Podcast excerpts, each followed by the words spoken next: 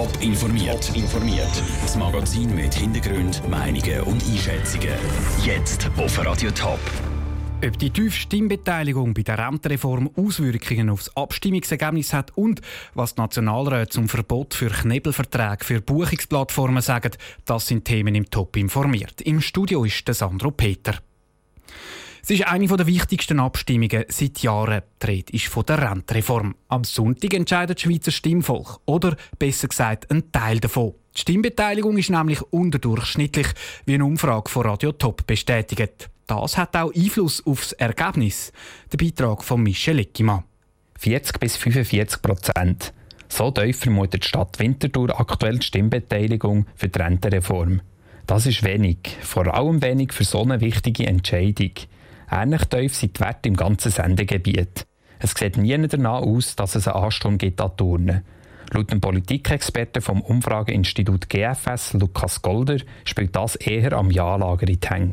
Normalerweise ist es so, wenn die Stimmbeteiligung nicht wirklich voll Schub bekommt und richtig aus Emotionalität noch viele zusätzliche Kreise entscheiden, ja, jetzt gar nicht, dann hilft das eher der Regierungsposition. Also dann ist nicht so eine Proteststimmung rum, wo man nachher einfach aus Prinzip gegen die Regierung stimmt. Bei der Rentenreform ist das Ganze aber nicht so einfach. Denn die Vorlage betrifft nicht nur die AHV, sondern auch die berufliche Vorsorge. Wie der Lukas Golder sagt, haben sich viele noch nicht für ein Ja oder ein Nein können entscheiden Viele Leute in unserer letzten Umfrage waren noch von beiden Seiten. Gewesen. Das wäre unlogisch. Und wenn wir noch so ein Element Unlogik drin haben, dann ist es extrem schwer zu sagen, was dabei rauskommt. Mit beiden Seiten meint er, dass es Leute gibt, die zwar für eine Reform vor AHV sind, nicht aber für Änderungen bei beruflicher Vorsorge. Sogar für einen Politologen sind Prognosen bei dieser Abstimmung sehr schwierig.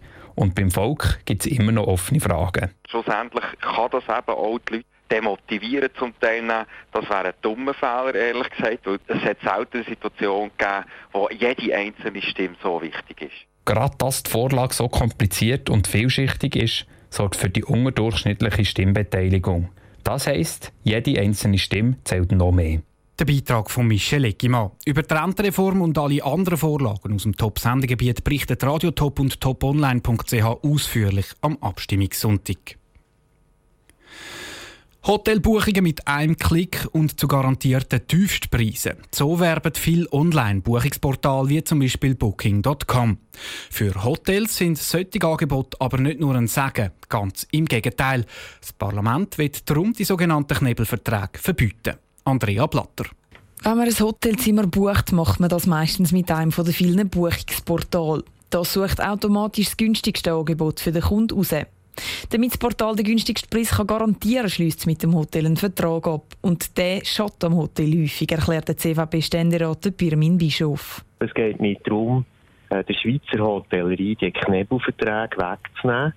Rundum alle Länder haben jede Zwischenzeit verboten, und zwar sehr schnell. Und in der Schweiz ist auch unsere Hotellerie nach wie vor massiv benachteiligt.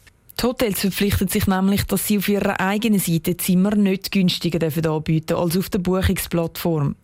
Um das zu ändern, hat der Birmin Bischof einen Vorstoß eingereicht, der so die Knebelverträge der Hotels mit Buchungsportal soll verhindern Der Nationalrat hat den Vorstoß jetzt angenommen.